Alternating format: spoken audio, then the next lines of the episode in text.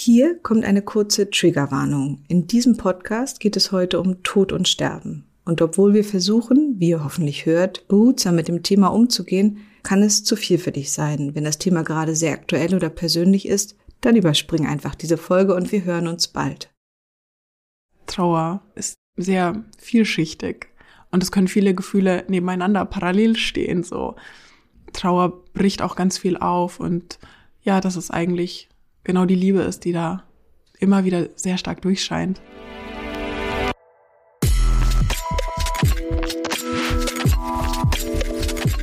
Willkommen bei Studio 36 Presents, dem nachhaltigen und sozialen Podcast aus Kreuzberg in die Welt.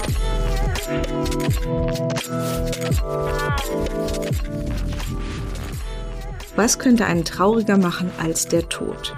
In dieser Folge spreche ich mit Johanna Klug, die sich tagtäglich mit dem Thema Trauer und Tod auseinandersetzt und für Menschen in ihren letzten Lebenswochen oder in Trauerphasen da ist. Was sagt eine Sterbebegleiterin über Angst vor dem Tod? Was können wir von Sterbenden lernen, das auch für das Leben wichtig ist? Das erfahren wir in der heutigen Folge von Studio 36 Presents. Und Johanna, ich freue mich sehr, dass du da bist. Wir haben jetzt ein bisschen schwer gestartet, aber wenn man dich jetzt so sieht, 28 bist du? Ja. ja 28 Jahre jung und so siehst du auch aus. Du strahlst. Ich habe auch schon ein paar Filmaufnahmen von dir gesehen und habe auch zum Beispiel ein Zitat von dir gehört, dass du dich auf deine Arbeit morgens freust und dass du gerne zum Beispiel auch ins Hospiz gehst. Das klingt jetzt so ein bisschen schräg. Wenn man dich sieht, versteht man sofort, wie wir das zusammengehen kann. Aber ich freue mich sehr jetzt auf die gemeinsame Zeit, dass du mich mal ein bisschen mitnimmst in eine Welt von dem, was uns alle betreffen wird und was wir trotzdem ja ziemlich gekonnt auch an den Rand unseres Bewusstseins drängen. Vielleicht magst du mir kurz erzählen, wie bist du denn zu Pflege- und Sterbebegleitung überhaupt gekommen? Ja, total gerne und vielen Dank auch für die Einladung. Ich freue mich voll, jetzt mit dir hier an diesem runden Tisch zu sitzen. genau, und was ich aber noch mal vorweg sagen möchte, ist, dass es natürlich irgendwie für die meisten Menschen so ein schweres, dunkles Thema ist, aber wir haben es ja selber zu so einem gemacht. Und ähm, wir haben ja natürlich auch die Kraft, das zu verändern, indem wir ähm, den Tod neu denken vielleicht oder dem Tod diese Schwere nehmen, auch wenn das natürlich eine unserer Urängste ist. Und für mich hat dieses Thema zum Beispiel gar keine Schwere, sondern es hat auch eine unglaubliche Leichtigkeit. Ich habe gestern von dem Tod einer guten Freundin erfahren. Und das ist einfach so, ne, dass das natürlich auch immer im Leben, mitten im Leben gestorben wird. Und, ähm, und sie hat sich sehr gut darauf vorbereitet und ist auch ganz leicht geflogen, so wie sie das immer genannt hat. Und, äh, und trotzdem, ja, natürlich geht irgendwie das Leben weiter. Und es bleibt ihr trotzdem immer etwas zurück. Also ich denke gerade sehr, sehr viel an sie. Ich habe das Gefühl, jetzt aktuell ist es eine sehr, sehr intensive Zeit und ich gehe ganz anders in solche Gespräche jetzt auch rein, vor allem wenn man gerade so mittendrin ist, ähm, auch noch in diesem Abschiedsprozess. Mm, aber da liegt ja auch ganz viel Kraft und Schönheit auch drin und man spürt noch viel mehr, wie tief diese Liebe zu einem Menschen gehen kann. Deswegen hat das auch immer was sehr Heiliges. Ja, das so viel vorweg. Und wie ich dazu gekommen bin, äh, ist tatsächlich auch natürlich eine spannende Frage. Ich komme ja gar nicht aus der Medizin oder, oder aus der Psychologie, sondern ich habe Medienmanagement studiert. Mein Papa ist tatsächlich gelernter Bäcker, meine Mama eigentlich Bankkauffrau. Die arbeiten jetzt auch in ganz anderen Bereichen, aber diesen sozialen Hintergrund als Beruf hatte ich tatsächlich gar nicht, also gar nicht aus meiner Familie. Und als ich mit 16 im Altenheim angefangen habe zu arbeiten, habe ich auch irgendwie schon Sterbebegleitung gemacht, ohne das wirklich zu wissen. Und als dann mit 20 der Impuls kam, ich würde gerne sterbende Menschen begleiten, hatte ich auch tatsächlich das erste Mal in meinem Leben so das Gefühl, dass das die richtige Entscheidung ist. Also die kam so aus mir heraus. Die kam nicht irgendwie rational, weil ich irgendwas gelesen habe oder weil ich jemanden im Freundes- oder Familienkreis verloren habe, sondern einfach, weil das irgendwie zu mir gekommen ist. So, ich glaube, ich war in dem Moment vielleicht auch einfach sehr empfänglich und offen für alles und dann kam halt das so reingeflogen.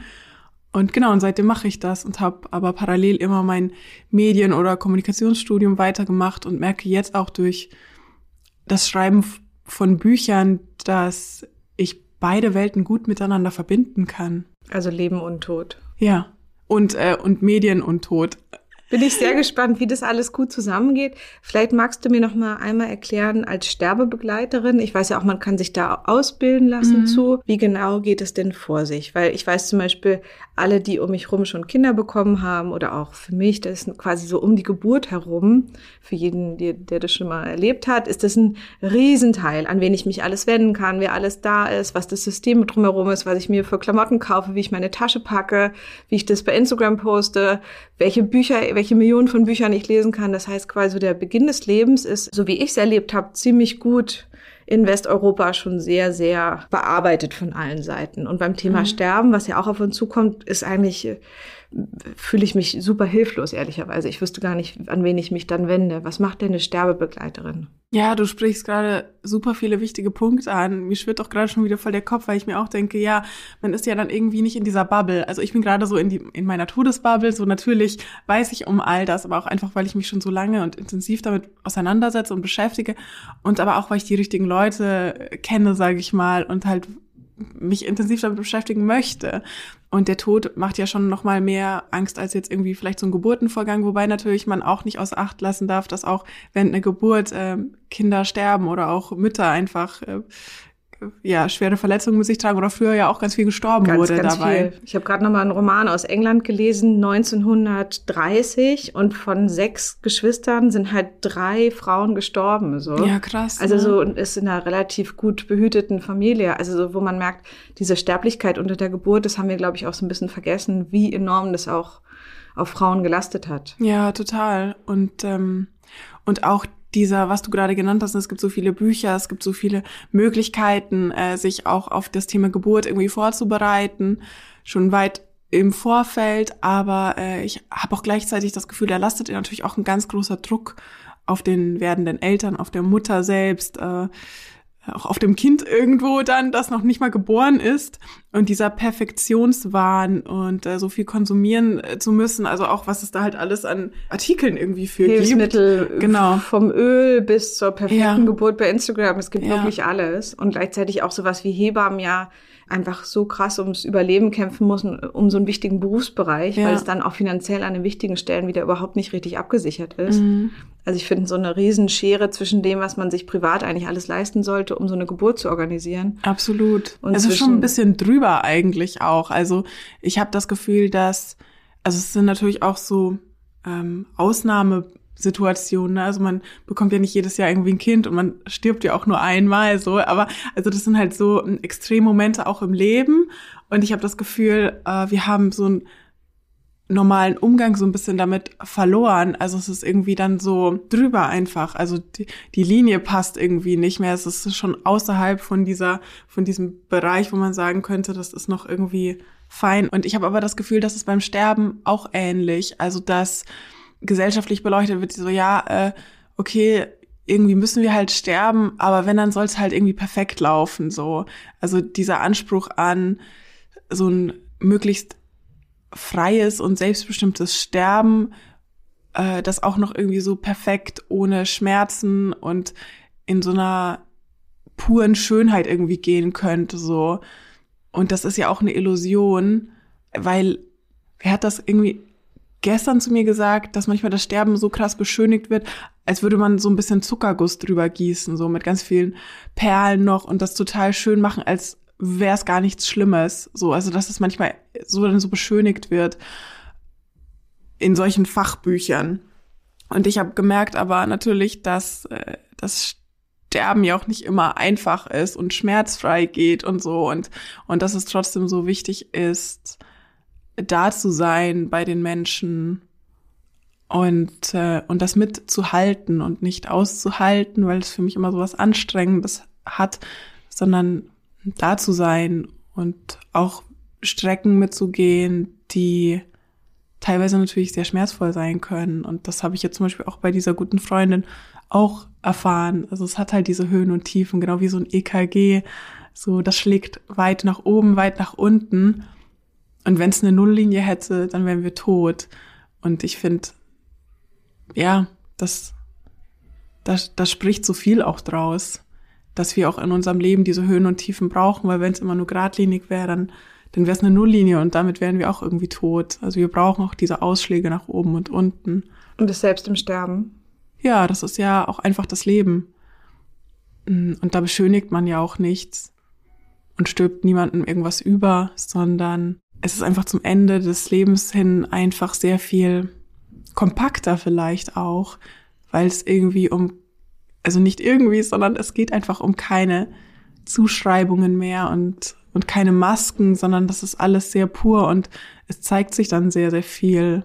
Aber vielleicht auch Konflikte oder schwierige Situationen, die Menschen ihr ganzes Leben lang mit sich herumgetragen haben, ohne das anzusprechen und so. Und dann auf dem Sterbebett kommt das meistens tatsächlich ja wieder hoch und will nochmal angeschaut werden. Ich hatte ja so ein bisschen darauf gehofft, dass du es mir leichter machst, mich dem Thema zu nähern. Gerade mache ich mir noch ein bisschen äh, jetzt eher mehr Sorgen gerade. Vielleicht magst du mir einmal so eine Palliativabteilung davon erzählen, wie mhm. es ist, wirklich jemanden zu begleiten, der auf dem Weg in den Tod ist. Vielleicht hast du eine Geschichte, die du erzählen kannst. Ja, also ich habe immer eigentlich das Gefühl, dass wenn ich über dieses Thema rede, dass ich damit ganz viel, ganz viel äh, Leichtigkeit und Lebensfreude dran gehe und aber auch merke, dass ich gerade auch einfach ein bisschen emotional zurückgezogener bin vielleicht auch, aber ich trotzdem nach wie vor natürlich äh, immer vermitteln will, dass, dass im Sterben auch noch ganz viel gelebt wird so und ganz viel Lebendigkeit da ist und auch Humor. Und ich finde Humor in der Sterbebegleitung eben auch ganz ganz wichtig. Und ich habe auch eine ganz schöne Situation, von der ich auch gerne erzähle, die ähm, erzähle ich auch in meinem neuen Buch. Da geht es um die Begleitung von Alexander und der hat ganz viel immer fotografiert und ich hatte irgendwie am Anfang nicht so das Gefühl, dass ich ihn greifen könnte. So, also es war, er, ähm, er hat einen immer so direkt äh, angeschaut und so ein bisschen so ein bisschen distanziert eben. Und dann habe ich irgendwann, ist es mir so aus mir rausgeschossen, dass ich meinte, ja, die meisten Künstler werden ja eh erst nach ihrem Tod berühmt. Und damit hatte ich ihn dann. Also das war so der Icebreaker und, und viele Menschen glauben immer noch, dass auf einer Palliativstation einfach nur gestorben wird. Also mhm, also so dieses so mir das vorgestellt. Palli ist gleich Sterbestation und tatsächlich wird natürlich auch auf der Palli gestorben, aber nicht nur. Es wird dort auch äh, ja sehr viel gelebt. Wir haben auch oft, also auf der Palli in Würzburg, wo ich angefangen habe, hatten wir auch eine Küche. Dann haben wir immer ganz viel gebacken, auch manchmal mit den PatientInnen, die noch Lust hatten. Und wir haben Waffeln verteilt oder im Sommer gegrillt. Also das war einfach sehr ein komprimiertes Leben nochmal. Und das war immer sehr schön und hatte auch sehr, sehr viele leichte Momente. Aber beides immer. Und es durfte alles einfach sein. Man hat auch keine Ellenbogen in die Seite gedrückt bekommen, so. Weißt du, das ist einfach nicht mehr wichtig. Also diese ganzen Konkurrenzkämpfe, so, also das geht einfach um was anderes. Es geht einfach um das Leben und den Moment wirklich noch ganz präsent zu genießen und nicht dran zu denken, oh, wie kann ich jetzt meine Zukunft planen und wie kann ich jetzt noch meine Karriere mehr anschieben in diesem ganzen gesellschaftlichen System, wo es so viel um, um Leistung und Macht und Geld geht. Dein aktuelles Buch heißt ja Liebe den ersten Tag vom Rest deines Lebens. Und ähm, ich habe lange auch überlegt, was ein interessanter Titel wäre für einen Podcast oder für so ein Gespräch. Und was ich daran so mag, ist, das ist ein Satz, wo man so ein bisschen um die Ecke denken muss und wo man so ein bisschen den Eindruck bekommt, dass dadurch, dass man sich mit dem Tod auseinandersetzt, man was fürs Leben lernt und einem nochmal klar wird, wie will ich diesen Rest eigentlich gestalten. Ist das das, was du so damit beabsichtigt hast, wenn du davon sterbende Menschen erzählst? Auf jeden Fall. Also ich meine, das ist einfach so ein Herzensthema, das ich seit so vielen Jahren ähm, verfolge, wo ich irgendwann dann gemerkt habe, dass mir das Schreiben natürlich sehr viel Spaß macht, aber ich nie daran gedacht habe, Bücher darüber zu schreiben. Also tatsächlich sind dann von außen eben Menschen an mich herangetreten, die dann zu mir gesagt haben, so, hey, hast du nicht Lust? Und ich auch gemerkt habe, wie schön das ist, wenn ich diesen Menschen einfach auch noch mal eine Stimme gebe und, und die Geschichte dieser Begleitung erzählen darf. Erklär mir noch mal einmal Begleitung. Ich wüsste jetzt jemand hat eine tödliche Krankheit oder es mhm. ist absehbar, dass die Person nicht mehr länger als ein Jahr lebt, dann würde ich dich anrufen. Was passiert dann? Tatsächlich war ich immer in dem Kontext von einer Palliativstation unterwegs. Das heißt, ich war jeden Freitag oder bin es auch immer noch äh, auf der Palli oder im Hospiz und dazu Begleitung. Auf der Palliativstation bleiben die Menschen in der Regel meist nur so zehn bis echt maximal 14 Tage und werden dann eben weiter gegeben ins Hospiz oder in einem Pflegeheim oder kommen noch mal nach Hause oder versterben. So, das sind so die Optionen, sage ich mal. Und im Hospiz ist es tatsächlich aber so, dass die Menschen dort wirklich dann auch versterben. Aber das kann auch mehrere Monate, manchmal auch bis zu einem Jahr dauern. Also das ist noch mal so ein bisschen unterschiedlich. Aber von daher ist es dann schon immer so, dass ich halt mich überraschen lasse, was für Menschen mich hinter der jeweiligen Zimmertür erwarten und ich mit denen dann ähm, in Kontakt komme. Und manchmal ist es tatsächlich auch so, dass eine Begleitung oder ein, ein Treffen das schon sehr rund macht, ähm, weil die Menschen dann natürlich manchmal das nächste Mal, wenn ich wieder komme, gar nicht mehr da sind. Mm, oder ich natürlich auch merke, ja, hm, ja vielleicht äh, hat es jetzt der Person einfach gelangt, dass ich dir einen Kuchen gebracht habe mit einem Berg Sahne und dann gehe ich irgendwie weiter und das, das war jetzt für sich und für den Moment irgendwie rund. Und äh, ja, es ist immer ganz unterschiedlich. Ich habe aber zum Beispiel, als ich eine Zeit lang in Hamburg gelebt habe, ein kleines Mädchen in der Familie begleitet, Sarah, die hat äh, Kinderdemenz und mit der bin ich aber immer noch sehr verbunden, auch wenn die Begleitung sozusagen, diese wöchentlichen Besuche aufgehört haben, haben die Familie und ich entschieden, dass wir trotzdem weiterhin im Kontakt sein wollen. Das kann ich natürlich nicht mit jeder, aber ich glaube, Sarah und mich verbindet einfach ganz, ganz viel. Und das ist ja auch sehr schön. Also es ist immer sehr individuell. Aber es gibt natürlich auch Leute, die als Sterbeamme zum Beispiel arbeiten, damit auch Geld verdienen und die kannst du dann tatsächlich auch einfach anrufen für diesen Wunsch der Begleitung. Und ich mache das ja aber nach wie vor ehrenamtlich. Ich habe eine gute Freundin, die ist auch in einem Hospiz, äh, die macht Reiki da. Mm, cool, ja. Und macht halt viel mit, also so Energie und Anfassen und das klingt jetzt so ein bisschen klingt nach Hokuspokus und ist es überhaupt nicht. Also jedes Mal, wenn ich es erlebt habe, das ist total real und ehrlicherweise würde ich mir das so wünschen, wenn es bei mir so wäre, dass da Menschen sind, die was total Tolles können und die dann mich nochmal besuchen und mir einfach einfach in, mich entspannen, mir Ängste nehmen und dann auch da sind und es auch so ein bisschen mehr wissen als ich auf jeden mhm. Fall. Was würdest du denn sagen, was sollte man wissen über Sterben, was viele nicht wissen? Also ein ganz wichtiger Satz, der mich schon lange begleitet, ist, dass eben nicht nur die Hinterbliebenen oder die Zugehörigen trauern, sondern auch die Sterbenden. Also Trauer bezieht sich oft in diesem ganzen Kontext, wenn wir darüber reden, immer nur auf die Trauer der Hinterbliebenen, aber Sterbende betrauern ja auch ganz viel, ihr ganzes Leben vielleicht auch. Und, aber dass Trauer bunt ist und Trauer eigentlich nur die pure Liebe ist, weil wir gleichzeitig nur um jemanden trauern, den wir ganz tief geliebt haben. Und das ist ja auch was ganz Schönes. Und Trauer aber immer in dem Kontext so negativ und auch schwer definiert wird. Dabei ist Trauer sehr vielschichtig. Und es können viele Gefühle nebeneinander parallel stehen, so. Trauer bricht auch ganz viel auf und ja, dass es eigentlich genau die Liebe ist, die da immer wieder sehr stark durchscheint. Wir nehmen jetzt ja gerade im dunklen Dezember, kann man jetzt schon sagen, am 1. Dezember auf. Das sind jetzt wirklich die allerdunkelsten Tage des Jahres, bald ist schon Hexensabbat, wo wirklich die Nacht am schwärzesten ist. Und das ist ja schon auch eine Zeit, wo man auch von allen vom ganzen Äußerlichen das Gefühl hat, es ist alles kalt, eingefroren, vieles ist nicht da, was man im Sommer hat. Und ähm, ich sage dann auch oft, ach, es ist schon wieder so kalt oder irgendwas fehlt oder so.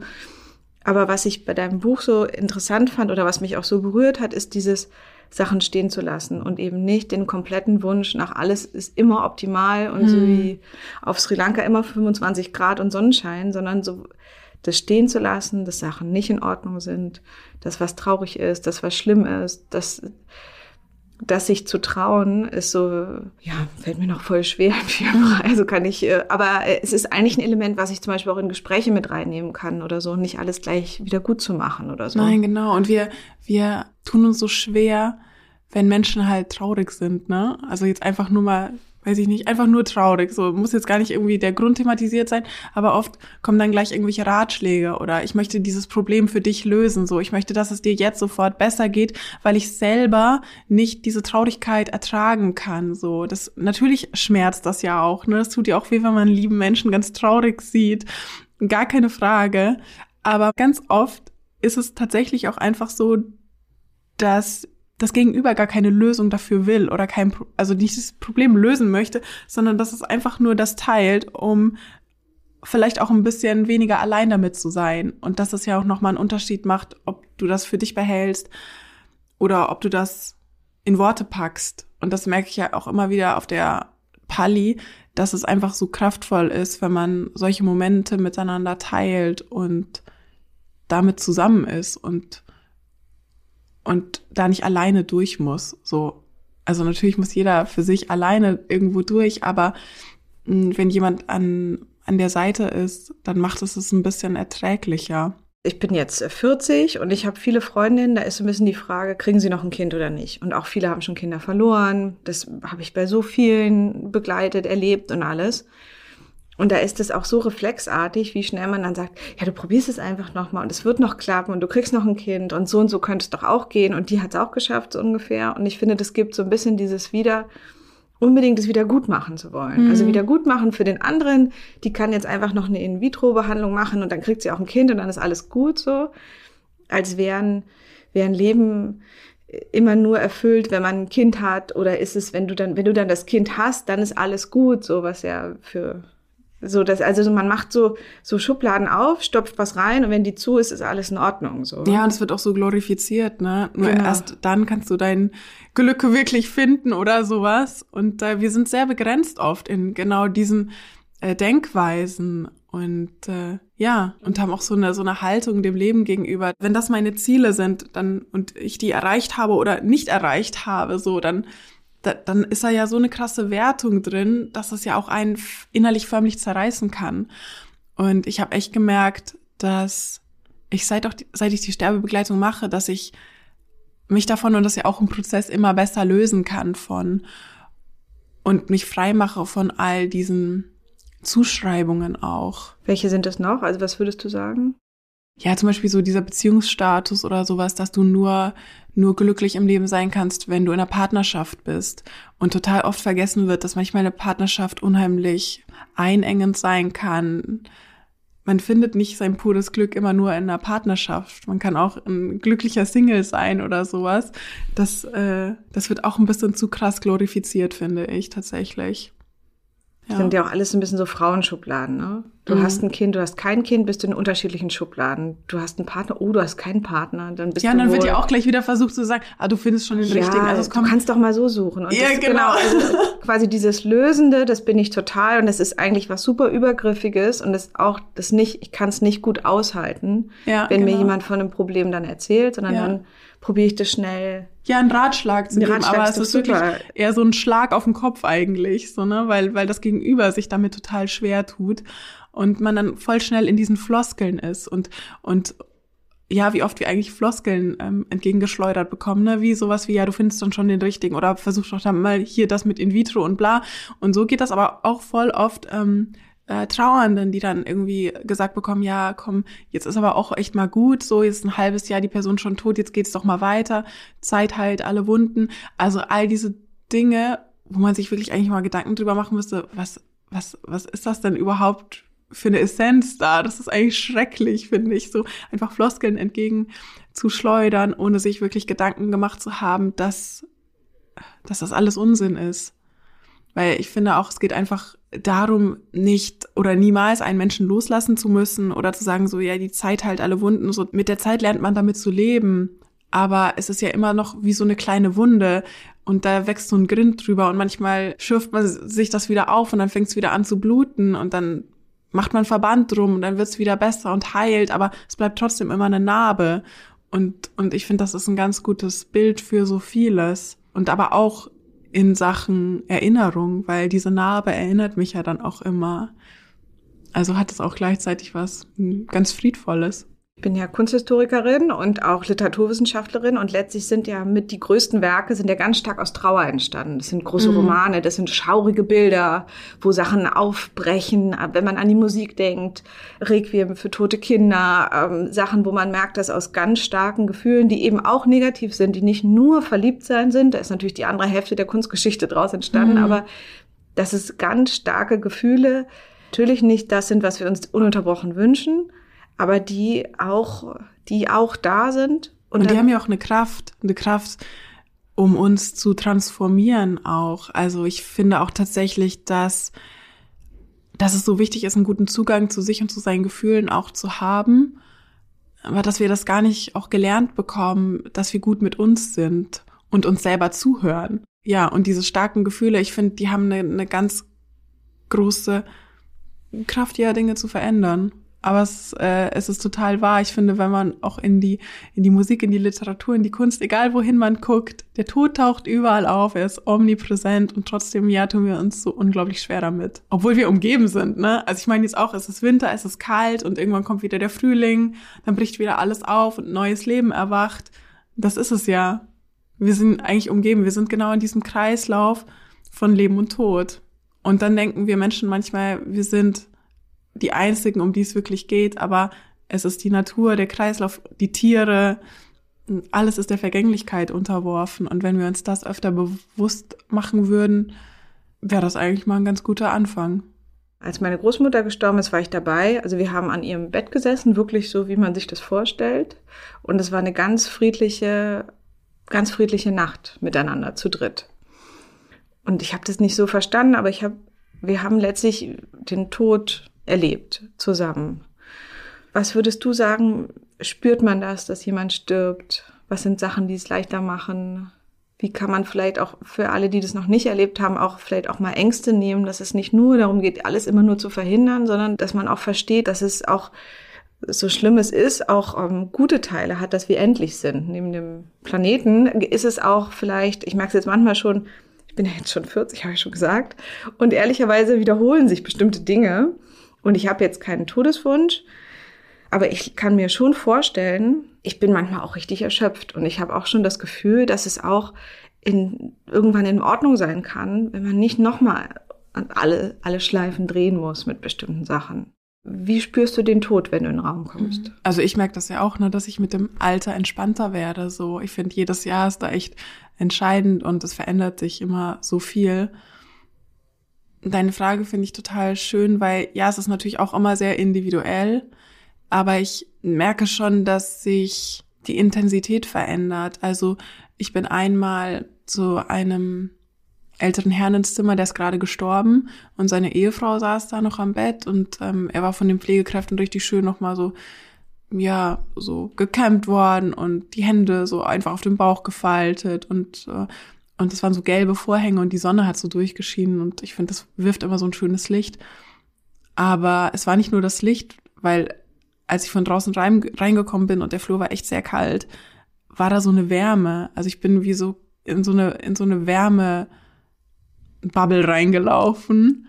Und Aber ging die von ihm aus, oder? Ich weiß es nicht. Es war, es war einfach so, ich bin in diesen Raum rein und es war einfach so warm. Und, und auf einmal bin ich so, ruhig geworden. Und das war das erste Mal, dass ich gemerkt habe, oh, da ist irgendwas. Da war ich ja auch gerade erst 20, so weißt du, ich bin so dahin gekommen und hatte ja noch gar nicht so die Ahnung oder so. Ich habe einfach nur gefühlt, dass es ein guter Ort. So, ich fühle mich da sehr verbunden. Und das war so die erste Erfahrung, die ich da so gemacht habe. Also spürt man den Tod? Ich glaube, das ist schwierig zu beantworten, weil weil ja das Leben wie das Sterben so individuell abläuft und man natürlich körperliche Symptome wahrnimmt, wie jetzt zum Beispiel das Flockenlesen oder wenn das Gesicht irgendwie in so ein, so ein, so ein Todesdreieck nennt man das, ähm, wenn die Wangen so sehr einfallen und so. Äh, also man sieht das auch, wenn die Extremitäten kälter werden. Also da sieht oder spürt man den Tod oder das Sterben, dass das voranschreitet. Und trotzdem würde ich sagen, dass in all den Begleitungen und in all diesen finalen Phasen, in denen ich Menschen auch zur Seite gestanden habe, dass es immer irgendwie anders war. Natürlich war ich oft auch dann mal äh, traurig, aber es war irgendwie immer rund und deswegen ich werde auch so oft gefragt, so ja, wie gehst du denn damit um? Wie kommst du damit klar, dass du dein ganz, also dass du seitdem du das machst immer zu Abschied nehmen musst und immer zu in diese Prozesse von Verlust und Trauer auch und aber auch ja Liebe, so das wird dann voll oft vergessen, reingehst und ich gemerkt habe, so ja klar, aber das ist für mich so ganz natürlich. Das ist ja das Leben. Und wenn wir den Tod nicht in unser Leben lassen, wie können wir denn dann lebendig sein? Weil das ist ja so ein entscheidendes Puzzlestück, was unser ganzes Leben rahmt. Weil der Tod uns ja auch eine Bedeutung für das Leben an sich gibt. Und wenn wir das aber die ganze Zeit ausklammern, als wäre es nicht da, wie können wir denn dann ganz Mensch sein und ganz leben. Was ist Flockenlesen? Du hast es eben gesagt. Ja, das ist tatsächlich, wenn äh, die Menschen dann schon in so einer Art ja, ich nenne das immer ganz gerne irgendwie Zwischenwelt sind oder so und schon sehr viel schlafen dann auch und so. Und ich hatte das bei Harald zum Beispiel in, in meiner letzten Geschichte, dass er das auch gemacht hat und, und die greifen dann so in die Luft und man weiß ja immer nicht, was die Sterbenden dann so sehen, weil sie können das ja nicht mehr sagen. Aber die greifen so in die Luft, man sagt so nach irgendeinem Licht greifen die oder irgendwas sehen die, was halt wir gesunden, normalen Menschen jetzt noch nicht äh, sehen können und so. Ähm, aber die spüren etwas, äh, was nicht in unserem Bewusstsein irgendwie da ist. Und ja, das war bei, bei Harald war das auch so. Also das passiert oft und das sind halt so Anzeichen, dass man merkt, okay, die Zeit kommt so bald. Du hast von dem Mädchen erzählt, was Kinderdemenz hat. Was ist das? Kinderdemenz das ist eine Stoffwechselerkrankung und man hat den Begriff der Kinderdemenz aber genutzt, weil es relativ ähnliche Symptome einer Demenzerkrankung hat. Aber bei Sarah ist es tatsächlich dann auch so, dass epileptische Anfälle dazukommen, dass auch ein erstes Symptom ihrer Erkrankung die komplette Erblindung war.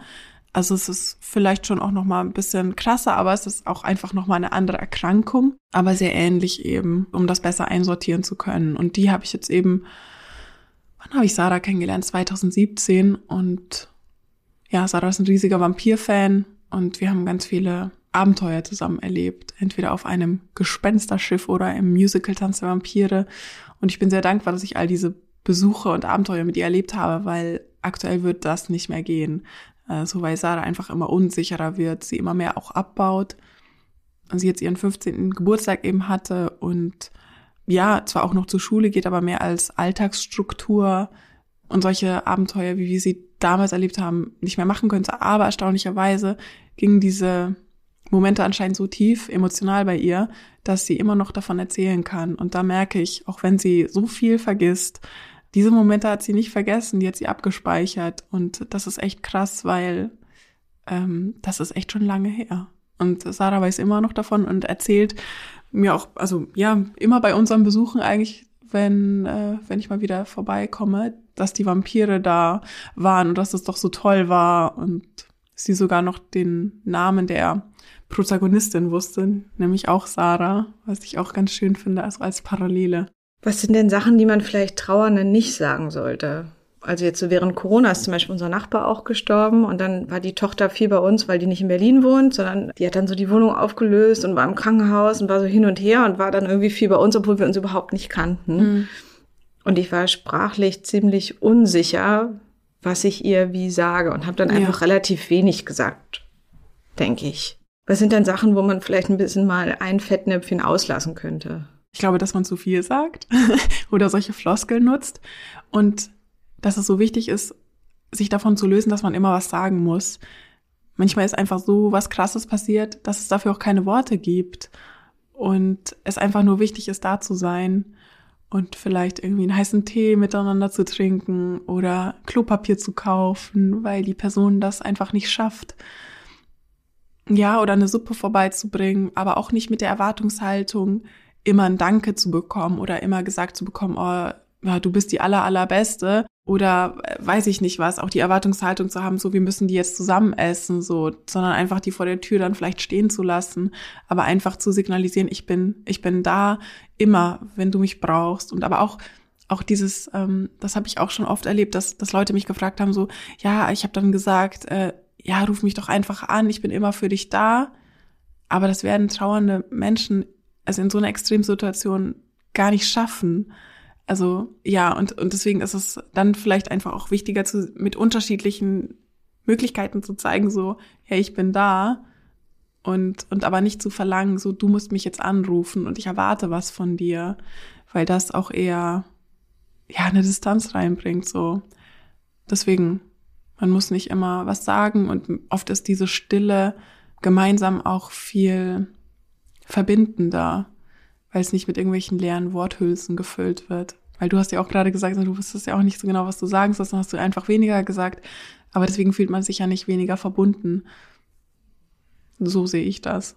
Und gibt es Dinge, die, wo du zum Beispiel das mit deinen Lieben anders machst, dass du nochmal Menschen um dich rum was sagst, weil du das Gefühl hast, du lässt Sachen nicht ungesagt oder unaufgeräumt, weil man auch manchmal nicht weiß, ähm, wie es so weitergeht mit mit den Eltern oder mit der lieben Tante oder was auch immer, dass man auch anders miteinander spricht oder sich manchmal auch anders verabschiedet, weil man manchmal gar nicht weiß, so wie lange man noch so miteinander lebt oder dass es letztlich endlich ist, wie oft man sich noch sieht. Ja, voll. Also ich glaube schon, dass ich da ein anderes Bewusstsein bekommen habe und dass ich aber nicht nur zu meiner Familie oder zu Freundinnen so bin, sondern dass ich diese Haltung, glaube ich, auch irgendwie in mein Außen einfach trage. Also dass ich auch einfach von meiner Wesensart sehr offen immer bin den Menschen gegenüber. Und ich glaube, dass man nie genug lächeln kann. So. Also man sieht das ja auch vor allem mit den Augen oder durch die Augen durch. Ob das jetzt nur aufgesetzt ist oder wirklich echt. Aber ja, ich, ich schieb auch nichts mehr auf. So. Also ich habe auch einfach das Gefühl, dass wenn Impulse in mein Leben kommen, zum Beispiel, ich bin jetzt nach Eckernförde gezogen, äh, aus einem Impuls heraus, weil eine Freundin gefragt hat, ob wir nicht zusammen irgendwie eine Bar schmeißen wollen und Jetzt wohne ich da eben für ein paar Monate und mal gucken, was danach kommt. Aber es fühlt sich jetzt gerade so gut an. Also ich will mich nicht mehr selbst begrenzen. Ich will nicht irgendwelche Dinge aufschieben und später irgendwann sagen, oh Mann, warum habe ich das denn nicht gemacht? Warum bin ich nicht dahin? So, weil ich mich nicht getraut habe oder so. Was sind Dinge, die du zum Beispiel mitnimmst, wenn du mit Trauernden oder äh, Unterscheidest du zwischen Trauernden und Sterbenden? Sind das ganz andere Gespräche, die du führst? Oder ist es ähnlich? Oder bringst du immer ein Räucherstäbchen mit oder nicht? Oder fragst du die Religion vorher ab? Also was ist so ein System, was man vielleicht mal im Kopf haben könnte, was einem vielleicht auch irgendwann mal helfen könnte? Mhm. Ich glaube, dass die größte Hilfe, die man in solchen Momenten hat, ist auf sein Bauchgefühl zu hören. Also es gibt keine Checkliste dafür. Ich habe auch keine Checkliste tatsächlich dafür. Du hast keinen Koffer dabei oder so? Nee, also wenn, dann habe ich den irgendwie im Kopf oder so, aber ich habe jetzt auch tatsächlich keinen Koffer so dabei, wenn ich auf die Pali gehe oder so. Ähm, weil ich finde, es geht auch erstmal darum, den Menschen wirklich kennenzulernen und dem wirklich zu begegnen und da einfach offen zu sein und empfänglich und auch sich verletzlich zu zeigen, weil auch erst in so einer Verletzlichkeit auch eine Tiefe an Beziehungen entstehen kann. Und äh, die suche ich auch immer wieder, also nicht nur auf der Pali, sondern auch so in, in, in dieser Realität hier so draußen. Ja, und deswegen, es gibt keine Checkliste fürs Leben und auch nicht fürs Sterben und deswegen versuche ich einfach immer ganz leer und offen in solche Gespräche zu gehen, äh, mit allen Menschen. Ich glaube, das ist so äh, zu so einer Lebenshaltung für mich geworden. Und ich dachte aber früher immer, ich muss mich entscheiden. Ich muss mich entscheiden zwischen der Welt der Sterbenden oder zwischen dieser Welt bei den Lebenden, bis ich irgendwann gemerkt habe, so ich muss mich nicht entscheiden. Ich kann beide Welten äh, integrieren für mich und ich kann diese Brücke bauen und kann von der einen Seite zu der anderen gehen und auch immer wieder Teile mitnehmen und und äh, genau, das ist nicht, da ist keine Mauer dazwischen. Aber es kommt drauf an, ob ich eine baue oder halt nicht. Und ich habe mich entschieden, keine zu bauen. genau. Ich habe ähm, Bilder von dir gesehen. Das ist eine Aufzeichnung von 21 Gramm, ich glaube mhm. vom WDR. Und ja. da sieht man dich am Anfang tanzen. Also so eine Tanzszene, so ein bisschen wie in so einem Club oder sowas. Ah, nee, das war Dreisat. Dreisat, ja, genau. Dreisat, genau. Also man ja. sieht dich, man sieht dich quasi so ähm, beim Tanzen, du mhm. lachst, du strahlst, so wie jetzt gerade. Und danach kommt, kommen ganz andere Teile. Da legen sich Leute in den Sarg und sollen dann klopfen, ja. ob sie raus können oder nicht. So. Und lauter ganz, ganz unterschiedliche Sachen. Und was ich daran mochte, war, dass es nicht so eine lineare Erzählweise ist, so ist es und so, sondern das war so ein, ja, das ging hin und her. Ich habe total viel gelacht und dann war es auch mega traurig zwischendurch. Und das hatte ich lange nicht, dass es so einen so hin und her schmeißt die ganze Zeit. Das fand ich schon um, ähm, auf jeden Fall ein bisschen anstrengender als einen klassischen Netflix-Weihnachtsfilm, wo ich schon weiß, wird sie ihn am Ende bekommen oder nicht. Und das war einfach wieder so, so schön, so viel zu fühlen in so ein paar Minuten. Und es hatte eben damit zu tun, auch Tod zu akzeptieren und auch sich damit mal auseinanderzusetzen. Ja, ich meine, wir können auch immer mal wieder natürlich auch damit hadern, so, aber es ist einfach safe, dass wir alle am Ende, wann auch immer das kommen wird, sterben werden, so. Und es macht es tatsächlich auch einfach nicht leichter, wenn wir es die ganze Zeit verdrängen und raus aus unserem Leben schmeißen. Und es ist auch für die geistige Gesundheit zum Teil ja. auch nicht gut, dass zum Beispiel Elon Musk sich ganz sicher ist, dass er sich einfrieren lassen will. Ja, das ist sowieso auch nochmal so ein ganz Genau, und das ist auch so eine klassische Männerlösungsidee für das ja. Thema Sterben, dass ja. man sich dann einfrieren lassen will, um dann nochmal 100 Jahre später die Leute zu terrorisieren Dabei ist mit es bescheuerten Ideen. wow. Also schönen Dank, Elon Musk. So, also ich hoffe, dass da jemand dann den Kühlstecker zieht. So. Aber das Ding ist ja auch, ich finde, das ist ja auch nicht durchdacht. Also wenn ich mir jetzt denke, okay, ich lasse mich einfrieren und in 200 Jahren wieder auftauchen, draufhauen, der Typ würde doch gar nicht damit klarkommen, wie sich die Welt in diesen 200 Jahren verändert hat. Also vielleicht gibt's die ja auch gar nicht mehr. Also, weil es ist ja nicht weitergedacht, so. Ich kann ähm, das jetzt für ihn schlecht beantworten. Ja. Ich glaube, er hat eher das Gefühl, dass er sich egal in welcher Welt behaupten kann, mhm. als dass er akzeptiert, dass es selbst für einen Elon Musk irgendwann ein Ende gibt. So. Ja, auf und, jeden. und das ist ja letztlich auch ein bisschen, was wir sehen, warum der Planet auch auf so ein totales Massensterben zusteuert und mhm. wir es auch mhm. die ganze Zeit erleben und akzeptieren, dass alle Arten sterben, dass die Pflanzen um uns herum eingehen, dass die Tiere alle verschwinden. Ja, das Komische ist doch auch, dass wir das irgendwie so stillschweigend hinnehmen. Also ich meine, klar ist da auch ganz viel auch im Gange, aber letztendlich nehmen wir das irgendwie so hin. Und, ähm, und dann, aber wenn es heißt, irgendwie äh, Menschen haben sich suizidiert oder äh, jetzt über Covid sind auch so viele gestorben, das ist dann ganz, ganz schrecklich. Aber ich merke auch immer wieder, also ich will diesen Tod von diesen ganzen Menschen überhaupt nicht absprechen oder kleinreden. Das ist ganz, ganz schrecklich. Aber ich merke trotzdem immer wieder, dieses große Ganze wird nicht be be betrachtet und wir sind immer nur so bei uns als Menschen. Dabei gibt es ja noch viel mehr drumherum. So, also es geht nicht nur immer um uns. Genau und das vielleicht auch, was einem ja auch klarer wird, wenn man an die eigene Endlichkeit denkt, dass man verschwindet und alle anderen werden weiterleben und es wird weiter hoffentlich summen und brummen von den Insekten im besten Fall. Mhm. Und dass das ja auch wieder was ganz Tröstliches hat, wenn man auch an neue Arten der Bestattung denkt und man ist vielleicht irgendwo an einem schönen Ort, wo ja. Leben um einen rum ist, dass das ja gerade, weil die Welt hoffentlich weiterlebt, einem ja ganz viel Kraft auch geben kann, wenn man eben nicht nur alles niedermäht, bis, bis man selber mit so viel Geld wie möglich in Taschen dann ja, im, im Sarg landet. So. Also ich finde auch so dieses Thema Sterben, Tod und Trauer, das kannst du wirklich komplett aufziehen. Also letztendlich, wenn man es mal so sieht, macht dieses Thema alles auf. Also alle Themen. Und ich finde, Sterben ist zum Beispiel auch politisch. So, natürlich. Und Sterben ist auch wirtschaftlich gesehen. Also es ist einfach, es macht alles auf. Es ist die Basis von allem. Und das ist ja auch äh, unsere, also die Todesfurcht ist ja auch eine unserer Urängste. Und das sind die anderen Ängste, die daraus entstehen, das sind alles so Abzweigungen oder sowas, aber äh, das ist die Basis irgendwo. Das Sterben politisch ist, merkt man zum Beispiel auch daran, dass jemand wie du die äh, Menschen in den wichtigsten Stunden begleitet, das ehrenamtlich macht. Und mhm. das schätze ich total. Ich halte ganz viel vom Ehrenamt. Aber es ist schon so, dass 90 Prozent der Frauen Ehrenamt leisten. Ja, ich weiß. Halt extrem viel so. Und, ähm, und dann halt noch so 50, 60 plus. Das ist auch äh, ein ganz großes Thema. Aber natürlich können das viele erst dann machen, wenn sie zum Beispiel in der Rente sind. So, dann hat man ja auch irgendwie Zeit und will irgendwie eine sinnstiftende Aufgabe.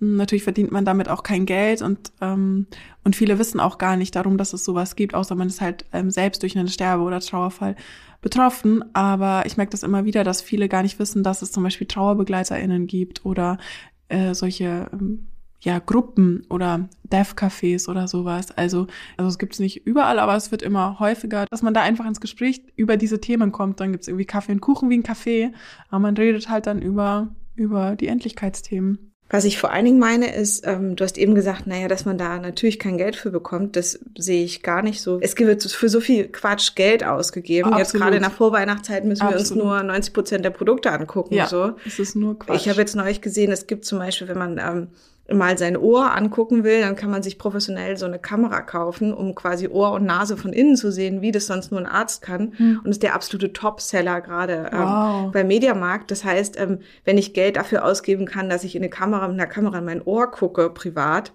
dann ist es schon auch eine ganz klare Ressourcenfrage, dass in solche Bereiche zu wenig Geld geht, bei Hebammen, mhm. bei allem, was Kinder angeht und auch beim Sterben und dass das letztlich Frauen ausgleichen in ehrenamtlicher Arbeit, ja. was einfach nicht in Ordnung ist und gesellschaftlich toleriert wird und ähm, das wirklich einfach super falsch ist. So. Ja, total. Ich bin voll bei dir. Ich finde es aber auch total schwierig zu sagen, wie viel Geld nehme ich für so eine Begleitung, weil ich das nicht in ja, mit so was Materielles fassen kann. Aber natürlich ist es eine ganz normale Arbeit auch. Also, und, und natürlich kostet mich die auch ganz viel Kraft und Energie auch, aber sie bringt mir auch ganz viel und auch immer wieder äh, sowas Sinnstiftendes zu machen ähm, und, und dieses immer wieder neu drauf einlassen, ist jedes Mal so ein, so ein riesiges, äh, unfassbares Abenteuer, das ich auch nicht mehr missen möchte und das erfüllt mich komplett so mit Leib und Seele, wie man ja irgendwie so sagt. Aber natürlich, äh, ja, wird sich dann äh, politisch auch darauf ausgeruht, dass es ja genug ehrenamtliche Frauen meistens gibt, ein bisschen, ähm, ein bisschen älter, die das dann halt einfach machen. Genau, ähm, Fürsorge wird einfach wieder ausgelagert genau. an Frauen. Ja, es ist wieder dieses ganze Care-Arbeit-Thema, so auf jeden, ich sehe es total. Genau, ja. und andere Sachen werden auch ganz normal von Krankenkassen bezahlt oder von Rentenkassen. Also es ist Ja, und die Trauerbegleitung ist auch noch so ein Punkt, wo die Krankenkassen sagen, ja, nee, machen wir nicht. So, aber warum? also, genau, wenn wir viel präventiver arbeiten würden, dann würde es auch nicht zu, also auf jeden Fall auch nicht zu so vielen psychischen Erkrankungen kommen oder auch körperlichen, weil zum Beispiel, wenn, wenn wir Gefühle nicht fühlen, dann, dann bleiben die in unserem Körper als Spannung und dann, dann bleibt das auch in den Faszien im ganzen Körper, diese Spannung entlädt sich nicht.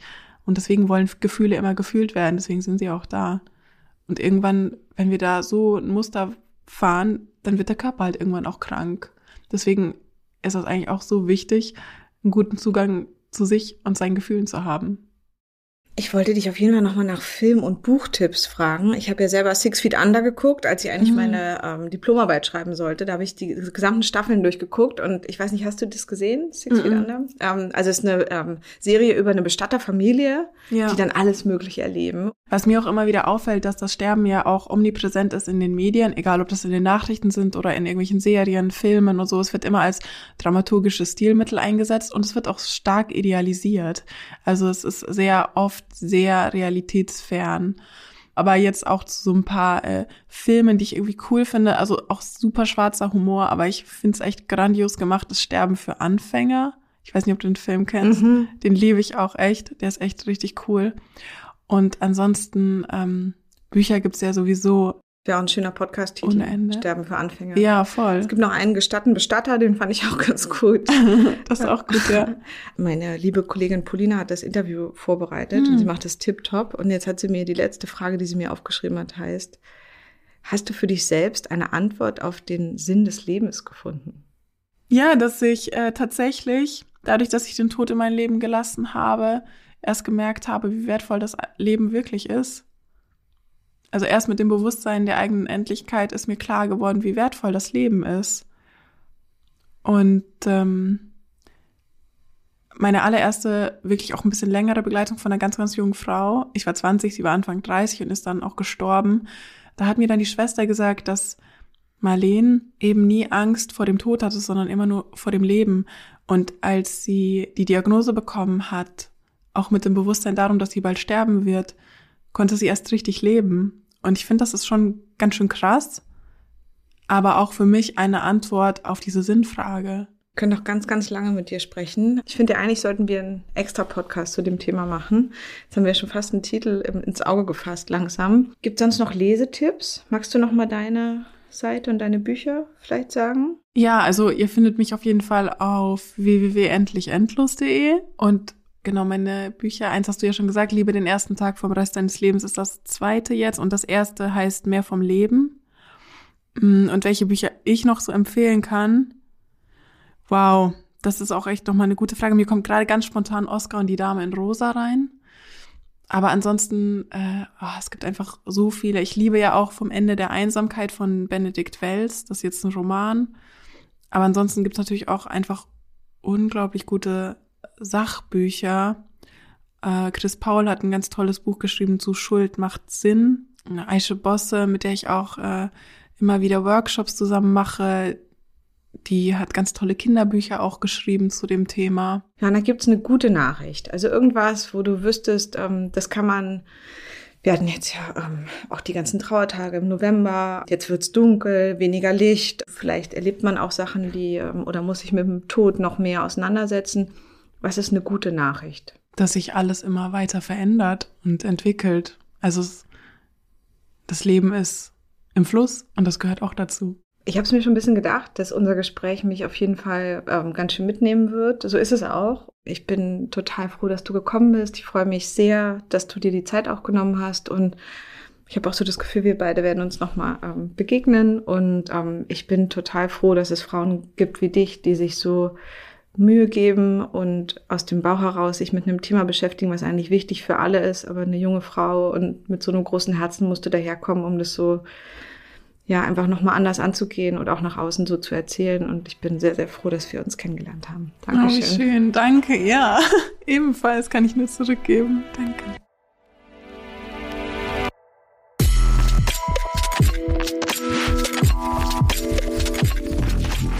Das war's mal wieder mit einer Folge Studio 36 Presents, dem nachhaltigen und sozialen Podcast. Wenn ihr mit uns zusammenarbeiten möchtet, Anregungen oder Ideen habt, schreibt uns gerne über info at studio36.berlin. Wir freuen uns drauf. Bis zum nächsten Mal. Eure Nike.